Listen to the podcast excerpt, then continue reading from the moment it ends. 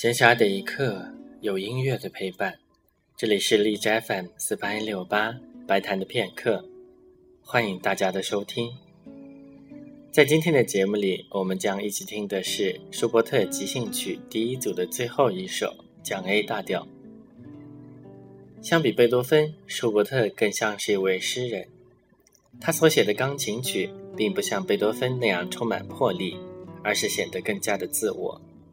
但是舒伯特的音乐也是非常生动以及微妙的。今天节目将要播放的第二首是之前曾经播过的艺术歌曲《磨坊主与小溪》的钢琴版，由李斯特改编。很有一些钢琴家非常钟爱这个曲子。今天所要播放的即兴曲的演奏者是玛利亚·格林伯格，而《磨坊主与小溪》的演奏者。是弗拉基米尔·索夫隆尼茨基。